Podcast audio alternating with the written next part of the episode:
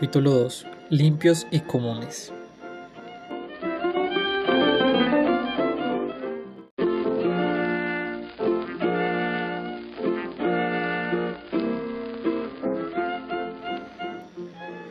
El Davis fue una hacienda ganadera cerca del río Cambrin en el sur del Tolima. Aquí los Loaiza crearon un comando guerrillero. El movimiento se convirtió en un pueblo con más de 2.000 habitantes Aquí incluso la ropa era compartida, en especial por las familias. La comida era muy escasa y los recursos eran muy bajos.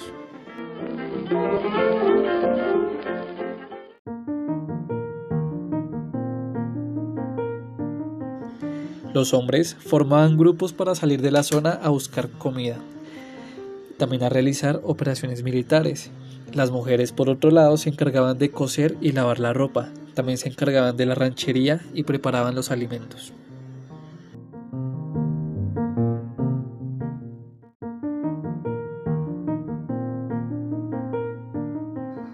En este lugar, los más ancianos cultivaban el frijol, el maíz, la yuca, el plátano y la caña panelera. Los niños también tenían que aportar. Ellos ayudaban en distintas labores, en especial se preparaban de forma militar.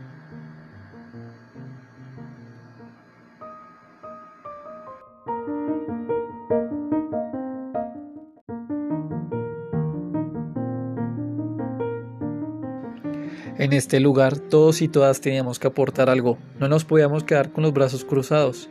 Había un hospital, un campo de paradas, una fábrica de cotizas de fique, un almacén general, comedores, armería, escuela, ganadería.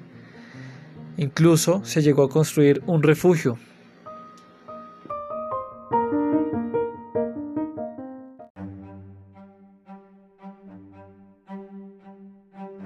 Con el pasar de los días, las acciones conjuntas dieron lugar a una diferencia profunda.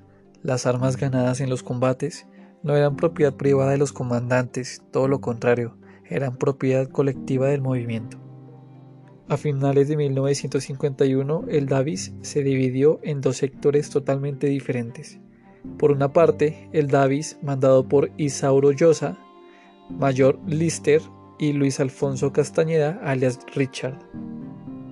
Por el otro lado, se encuentra el sector de la ocasión de los liberales olimpios, donde vivía don Gerardo y sus leales.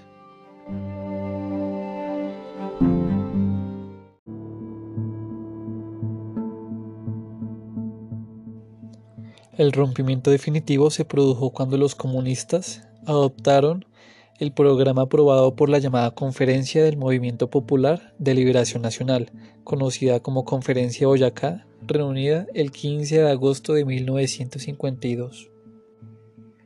Esta conferencia proponía la construcción de un gobierno popular que restableciera libertades democráticas, decretar una reforma agraria.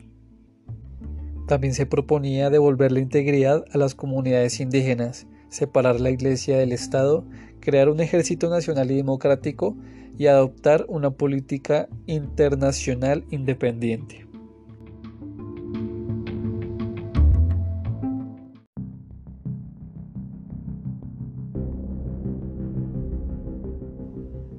Los liberales no asistieron a la reunión y el conflicto entre ambas tendencias quedó planteado. Los combates entre liberales y comunistas fueron frecuentes y muy fuertes. En este orden de ideas, la conferencia de Boyacá se desarrolló mientras el Davis era cercado por las tropas del gobierno, como una estrategia para reducir la presión sobre su centro. Las guerrillas intentaron tomarse la base aérea de Apiay, por lo que lo demás fue un descalabro y provocaron combates en zonas periféricas. En el sur, la respuesta del gobierno conservador fue la represión brutal. Se masacró el pueblo de Belalcázar, Cauca, se bombardeó el Líbano, los diarios del Espectador y El Tiempo y las casas de López Pumarejo y Carlos Lleras Restrepo fueron incendiados.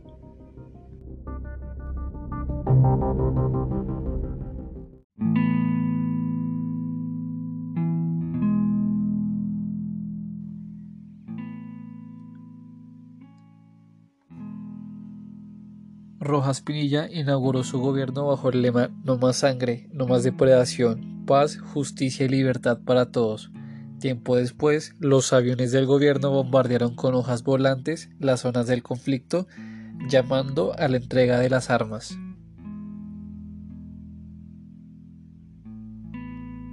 Tras un corto periodo de desconcierto y con respaldo de la DLN, entregaron armas las fuerzas del Llano, Magdalena Medio, Antioquia y Cundinamarca. Al sur del Tolima llegó Caballo, una comisión encabezada por los doctores Rafael Parga Cortes, Ismael Castilla y Severanio Ortiz.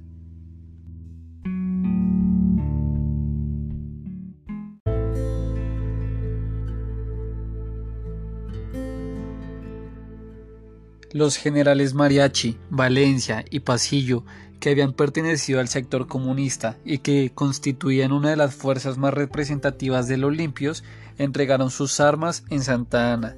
Las guerrillas del bloque sur o del Davis no aceptaron los términos propuestos por Rojas, al que llamaron el delincuente más villano del país, quien conquistó su título a base de asesinatos y masacres.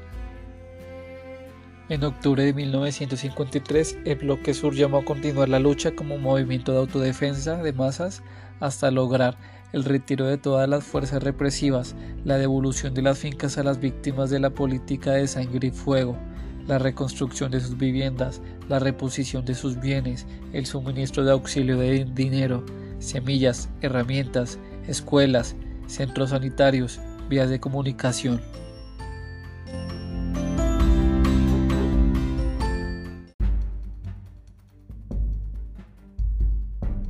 Rojas Pinilla había decretado la amnistía y el indulto de manera condicional y dio un plazo para la entrega de armas, al término del cual volvió a declarar la guerra al movimiento guerrillero, que brevemente operó de manera unificada. De este modo toda la región se vio envuelta en sangrientos combates. Más de cinco mil hombres apoyados y estrenando fusiles .30 cercaron el Davis los liberales pactaron un nuevo acuerdo, los comunistas constituyeron las comisiones rodadas. Finalmente fueron copados por el ejército y sus mandos fusilados. La población civil fue evacuada al ritmo y en la medida en que los comandos abrían paso. Es así que de esta manera se desintegró el Davis.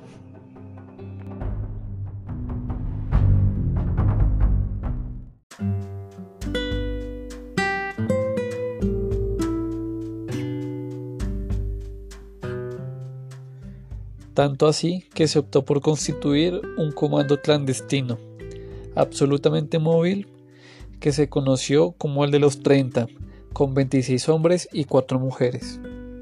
Estos 30 se desplazaron desde Marquetalia y Río Chiquito, formando una columna de marcha que se desplazó con armas, mujeres, niños y bestias desde Gaitanía hasta Villarrica. Años después, Isauro Llosa contaba que Villarrica era una región donde uno podía moverse tranquilo porque todos sabían quiénes éramos y a qué habíamos venido. Los camaradas eran muy respetados. Yo me mantenía dando charla, dando orientación, organizando, porque sabíamos que la calma era corta, si la paz anochecía, no amanecía.